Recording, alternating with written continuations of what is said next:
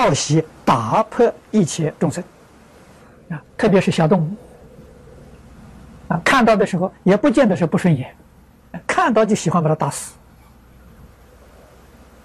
啊，蚊虫、蚂蚁、苍蝇看到就想把它打死。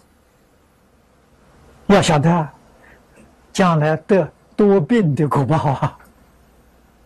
印光大师，这值得我们学习的。他老人家做出样子给我们看，在佛法里面遇到这些东西了，不是把他打死，驱逐出境啊，把他赶走啊。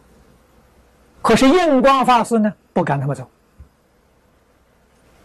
啊，你看看老法师传记里面所说。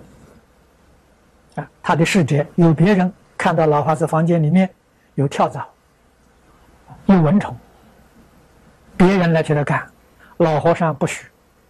老和尚说：“不要赶他。”你要问为什么？老和尚说：“我自己德行不够。”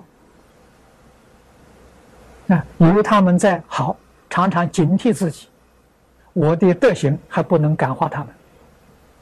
他们在呀，警惕我，警策我。老和尚不干了。听说印光法师七十岁以后，这些东西再都看不见了。啊，本来这个房间里面有蚊虫、有跳蚤、有苍蝇、有这些东西，老和尚到里面去一住啊，这些东西都搬家了，都走了。由此可知啊，修养自己的德行重要啊。由他们在扰乱呢，自己道德不够啊，没道德啊，他才会扰乱了。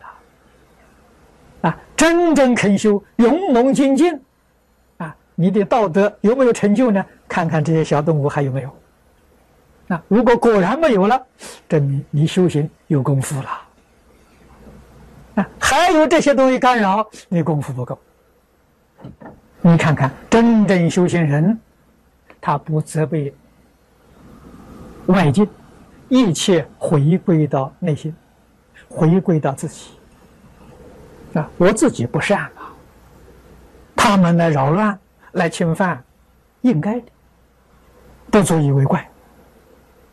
所以这个是应当要戒除的。